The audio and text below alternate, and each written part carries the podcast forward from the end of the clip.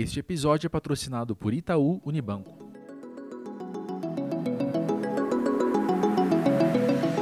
Como implementar e desenvolver um programa de influenciadores internos na minha empresa?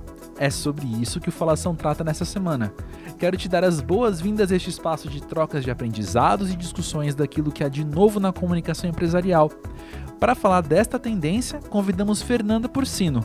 Ela é jornalista especialista em comunicação e cultura organizacional e atua hoje como consultora de comunicação no Centro de Excelência da Votorantim.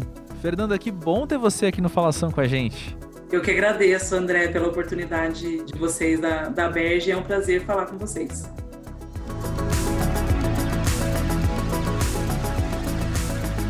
Estou muito curioso para saber para onde vai a nossa conversa sobre influenciadores internos. Bom, primeiro que eu trabalho com esse tema desde 2004. Então, sempre trabalhei com formação e treinamento aí de agentes de comunicação no passado, né? E agora aí com uma nova roupagem, influenciadores internos. Então, se tem um tema que eu sou apaixonada e que eu aposto muito em comunicação é este. Interessante, né? Como influenciadores é um termo cada vez mais presente na nossa vida, também fora do trabalho, né?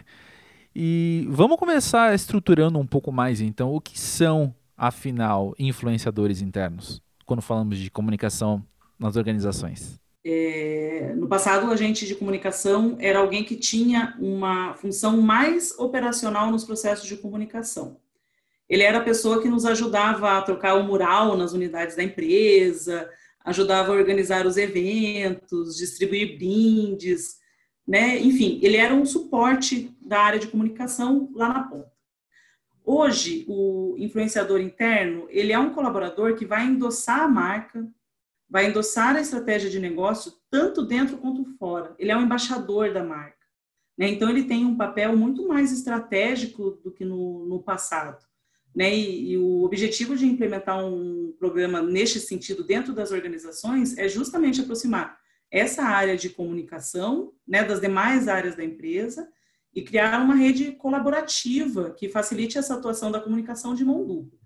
Né, no passado a gente tinha estruturas verticalizadas, aí uma comunicação top-down, e hoje eu estou falando de atuação em rede, eu estou falando de estruturas horizontais. E quando, quando a gente fala de EVP, de experiência do empregado, endomarketing, essa rede de influenciadores é fundamental. Né? Eu não faço mais comunicação sozinha. E eu não estou falando de comunicação interna só, né?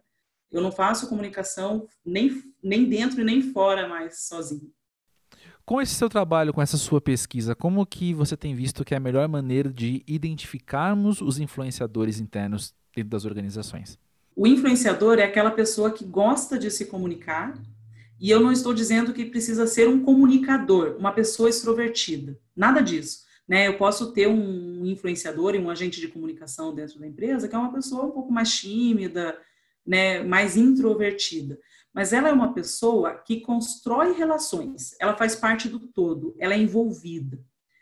Ela é uma pessoa apaixonada pelo negócio, pela marca. Ela defende a marca de dentro para fora. Sabe aquela pessoa que né, num, num bate-papo, você vê o olhinho brilhar de falar daquela organização, daquela cultura, né? O influenciador é aquela pessoa que pratica os valores no dia a dia, ele tem um match, ele tem uma ligação entre o propósito pessoal e, e da empresa.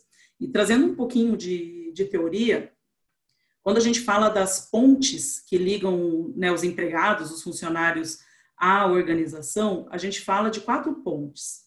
Então, eu tenho a ponte de recursos, né, que né, o, meu, o meu funcionário ele está ligado à empresa muito por conta de benefícios, de salário, né, ele, ele, ele fica ali muito por uma relação muito mais fácil de quebrar até, né, é é a ponte mais frágil que tem. Eu tenho a ponte de processos, eu fico nessa organização porque eu gosto do que eu faço, eu gosto da minha atividade, independentemente da marca, né, de, de, do lugar onde eu estou. E eu tenho a ponte de relações, né? Eu fico nessa empresa porque eu gosto do clima, eu gosto do meu gestor, eu gosto da minha, eu gosto da, das pessoas que trabalham comigo. E eu tenho a última ponte, que é a ponte da identidade. Eu estou ligado a essa empresa porque eu tenho realmente match de propósito, né? Eu acredito no, no propósito dessa empresa, na, na principal bandeira dela. E quando eu estou falando de influenciadores, eu preciso ter muito claro em mente que esse influenciador ele precisa estar ligado à empresa, pelo menos na ponte de relações, né? O ideal é que ele esteja na ponte de, né, de cultura e de propósito, mas se ele estiver na ponte de relações, eu já estou com o jogo ganho. Agora, eu não posso ter uma pessoa que está ligada na empresa apenas né, pelo recurso ou pelo processo, porque daí eu vou ter problema lá na frente com, com a conexão dessa pessoa, desse influenciador com os demais. Acho que, que é isso. Então, é, só retomando, né, eu acho que dois, duas, duas coisas aí principais. O influenciador, ele, ele é um influenciador natural, ele é aquele líder líder que não é líder, né? Ele é um, um influenciador natural aí da, da equipe, ele está nas rodas de conversa, ele tem um bom relacionamento com os pares e com as demais áreas, e ele tem facilidade e familiaridade com ferramentas de comunicação. Não, ele não precisa ser um comunicador, mas ele gosta disso, né? Ele, ele conhece não só os canais, mas os processos de, de comunicação. O canal é só ferramenta, né? Ele tem que estar aderente a, aos demais. E o principal, aderente à cultura da empresa. Isso é, é fundamental para ter um bom resultado e um bom desempenho num programa de influenciadores. Deixa eu te trazer um cenário hipotético aqui. Claro. Se eu chegar para você e te disser que eu não estou conseguindo identificar influenciadores internos dentro da minha empresa, o que você acha que pode estar acontecendo? Você tem um problema sério de cultura na sua empresa se você não consegue identificar nenhum influenciador. Se você não consegue, numa roda de conversa, identificar naquela área alguém que seja um embaixador da marca, um defensor daquela cultura, você tem um problema muito sério em, um, em uma ponte aí na, na tua organização. Isso é fato. Eu sempre falo que não tem tamanho a empresa para ter uma rede de influenciadores. Né? Uma empresa né, pequena, média, grande, ela pode ter. Então, se eu não consigo identificar numa, num bate-papo informal aí quem são meus influenciadores, eu tenho que voltar algumas casinhas aí, identificar qual que é o meu propósito, o que, que eu quero com essa organização.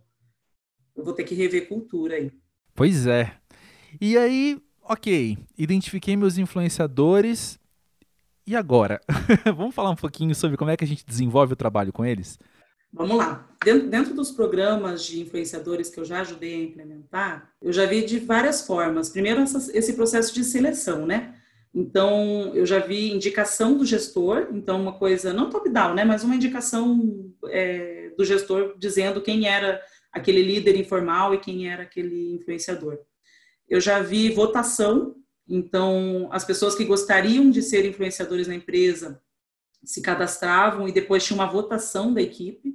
Então, de fato, aquela pessoa que era escolhida era o influenciador da, da própria área.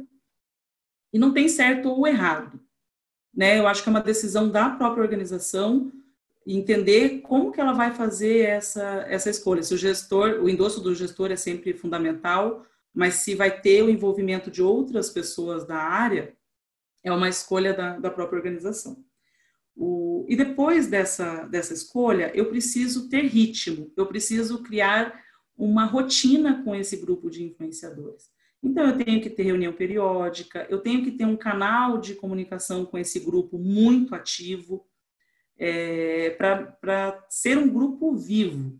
E, e, e o mais, né? Ele precisa ser um grupo tão vivo que, quando a área de comunicação não estiver envolvida, este grupo está, está funcionando. Eu não posso ter um grupo que a área de comunicação precisa estar o tempo inteiro fomentando, né, ou fazendo provocações. Lógico que no início isso é fundamental, né? Até para ditar o ritmo, ditar regra. Quando a gente fala regra, parece ser uma coisa engessada, né? Mas é o ditar como que, como que este grupo vai atuar. Então, eu acho que o principal é dar este ritmo. Dar organização para esse grupo começar a atuar. Ter, ter uma, uma estrutura muito clara de atuação aí para essas, essas pessoas. E essa atuação dentro das empresas depende muito do core. Eu, hoje eu atuo na, na, comunicação do Centro de Excelência da Votorantim. No Centro de Excelência a gente tem os Conectas, que são, né, que é o nosso grupo de influenciadores. eles têm uma atuação, é um, lógico, é uma operação mais administrativa, né? A gente não tem, não, não atua em fábrica, nada disso. Então, a atuação deles é muito nas áreas. E a gente não tem produtos específicos para o mercado, então ele não atua tanto para fora, né?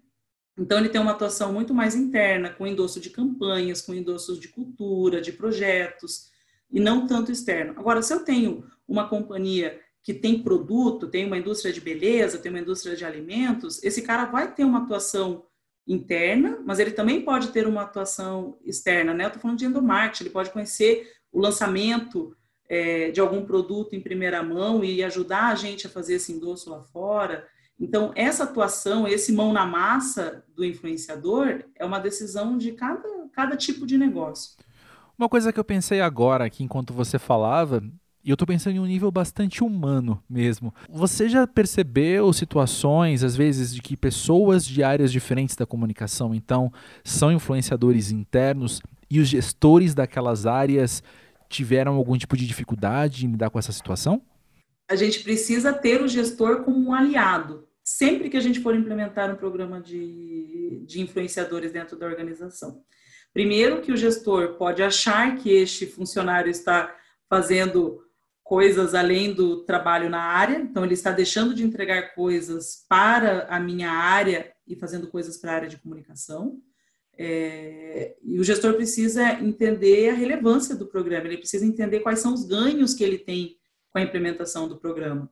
Então, eu tenho um ganho aí de engajamento, eu tenho uma redução nos ruídos dentro da, da área, eu tenho um maior engajamento nos processos, nas ações. Eu tenho um fluxo de comunicação muito mais ágil dentro da minha área quando eu tenho esse influenciador. Então, o primeiro passo é o gestor entender a relevância desse programa e ele precisa abraçar.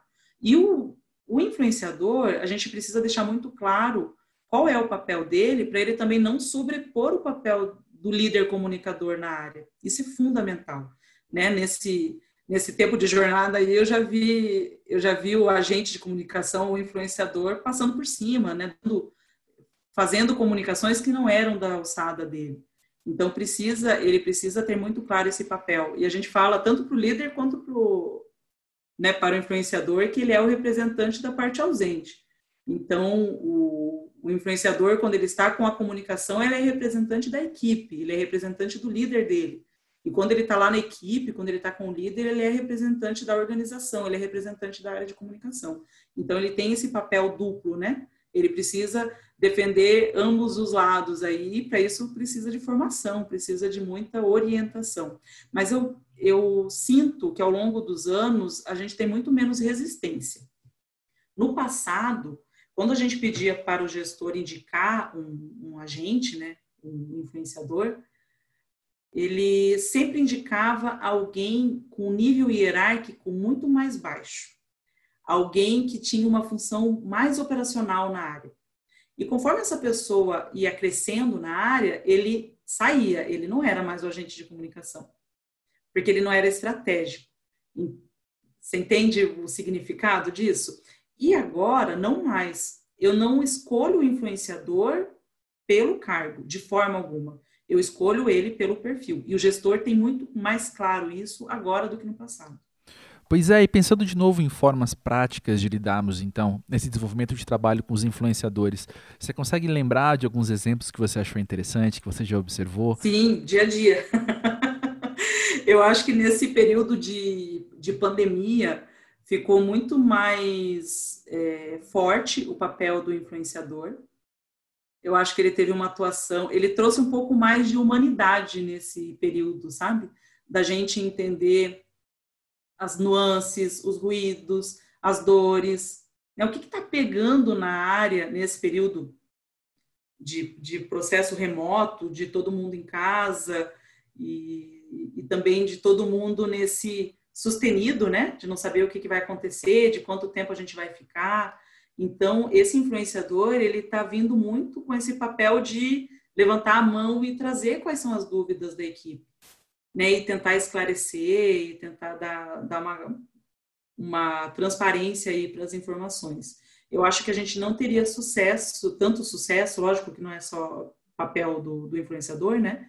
Mas eu acho que a gente teria menos sucesso no processo remoto se não tivesse a atuação deles, porque ainda eles nos, nos dão mais agilidade aí no processo de comunicação e mais fluidez, maior fluidez, né?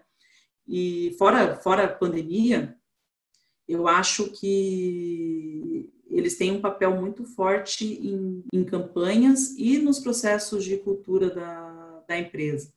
A gente fez um trabalho ano passado na empresa que foi a implementação de um novo dress code. Implementação não, né? A gente aboliu o dress code.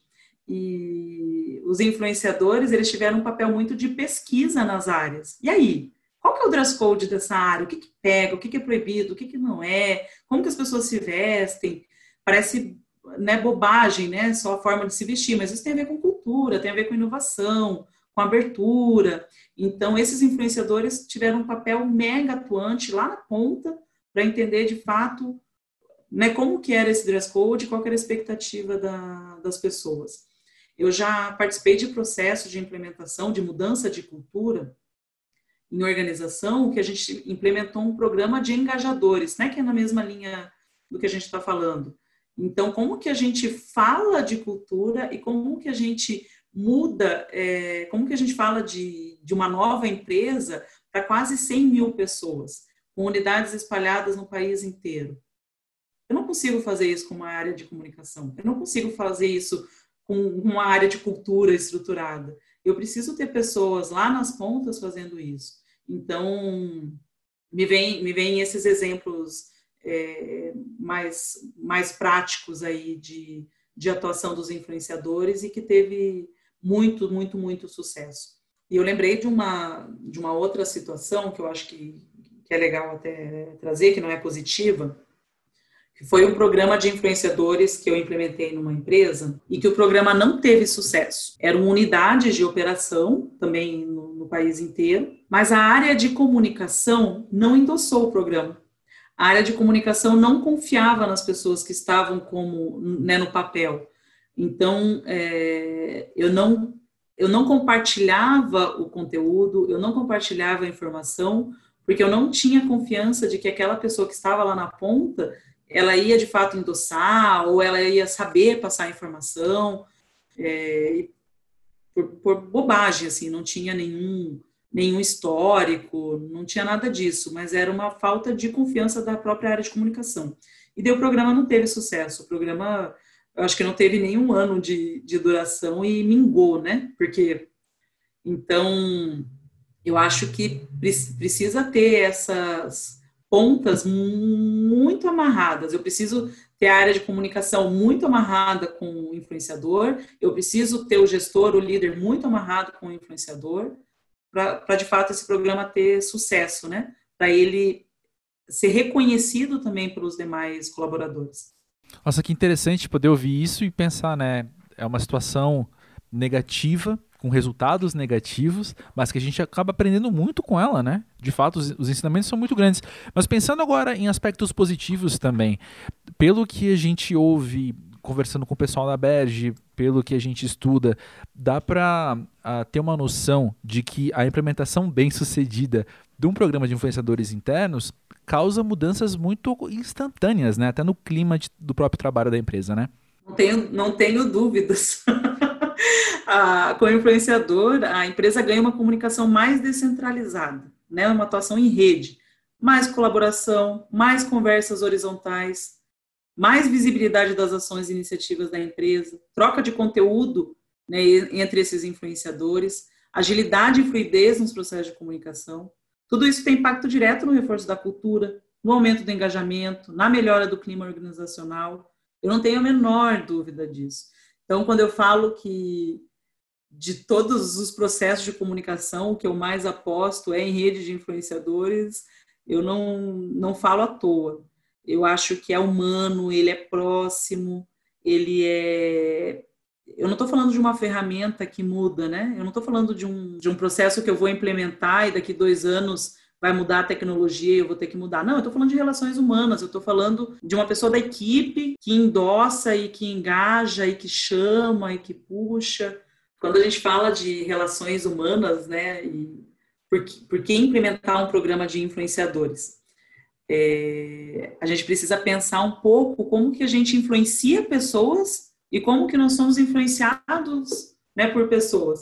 E quando a gente fala de vieses, a gente tem, a gente fala de efeito de grupo, né, o efeito manada, né, e ele explica a nossa tendência a seguir o comportamento do grupo em que estamos inseridos. Né, efeito manada é um termo meio feio, mas é exatamente isso. Né, eu preciso ter o, o primeiro, eu, eu preciso ter alguém iniciando o movimento pra, para ter os demais seguidores. Então, né, à medida que mais pessoas se juntam a esse movimento, ele se torna uma, uma norma social. Né? E dentro da organização também funciona dessa forma.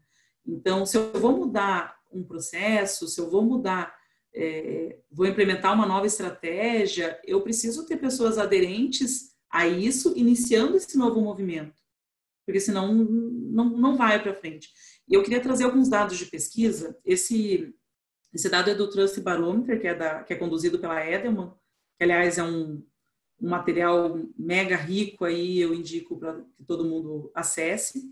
E ele fala que 3% dos colaboradores mais influenciadores conduzem as conversas com 90% dos demais.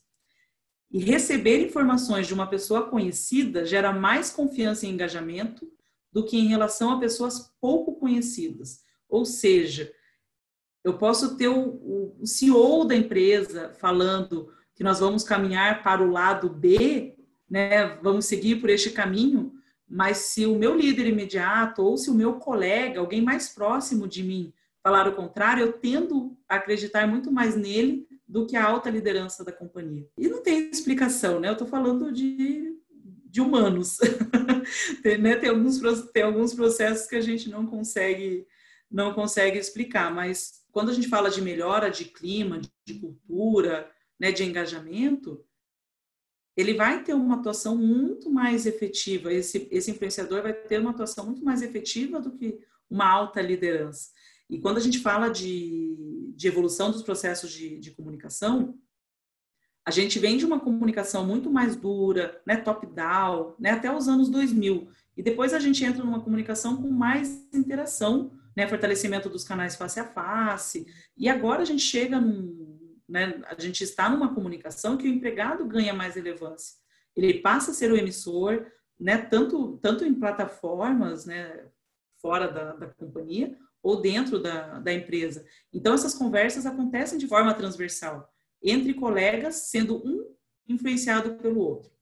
O líder continua tendo um papel extremamente relevante, ele é o principal influenciador do time e ele precisa entender que ele precisa, é, de fato, ser um, líder comunicador e influenciador, mas um influenciador que é o, né, o influenciador interno aí, que é o, o nosso empregado, funcionário comum, colaborador comum, ele vai conduzir conversas e ele vai engajar pessoas também. Acho que isso precisa ficar muito claro para as organizações, sem gerar ciúme, sem gerar embate, né, por parte da liderança, mas ele precisa ter esse influenciador interno aí como um grande aliado nos processos de comunicação da área.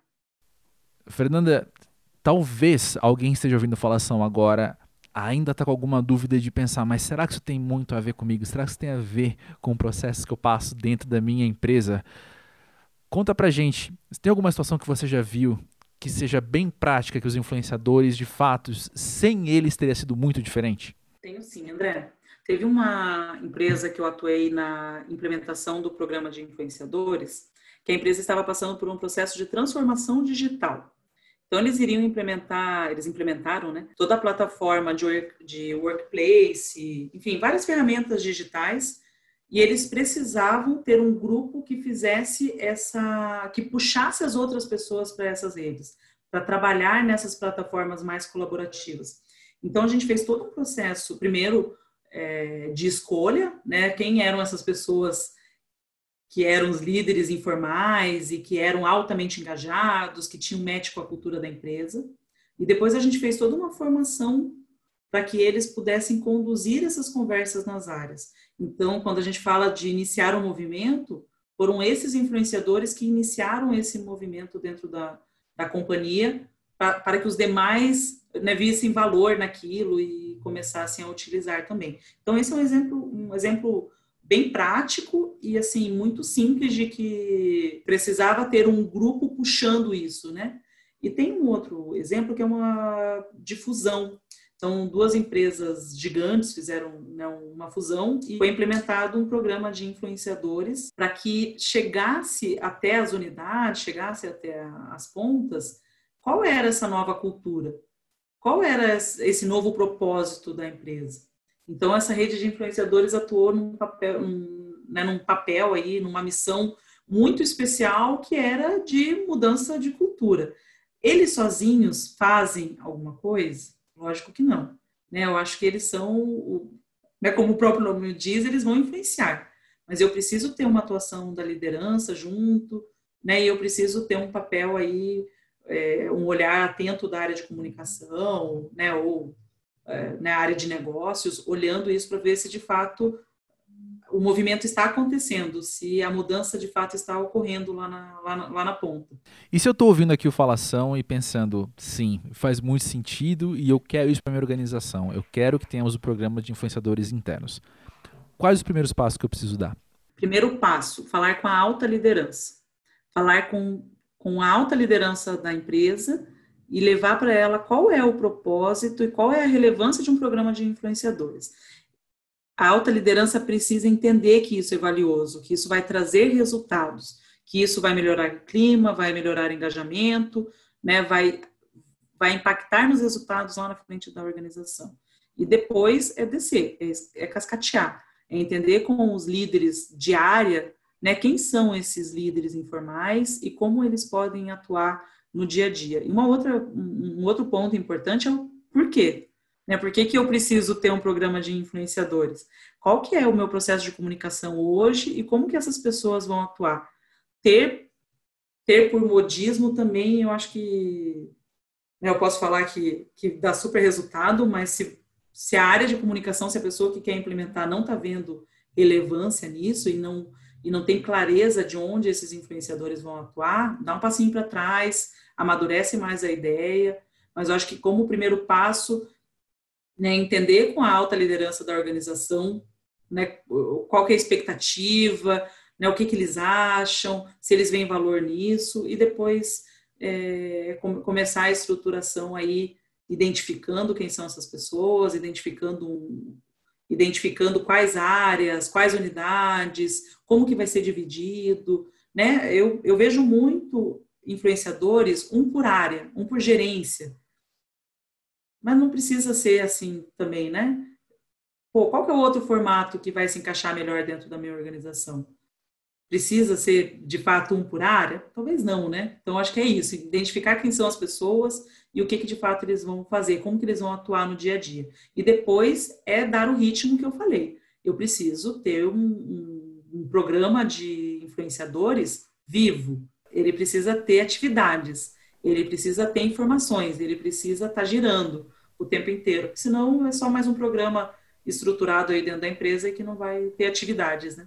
Certíssimo. E antes de ir embora, conta pra gente, você teria dicas de livros pra gente conhecer mais sobre esse assunto? Ou algum outro tipo de material que a gente possa ter acesso? Olha, eu vou indicar três livros. Um é o Emotionomics, do Dan Hill, né? Ele fala muito da, das emoções e como que isso impacta no, no, dia a dia.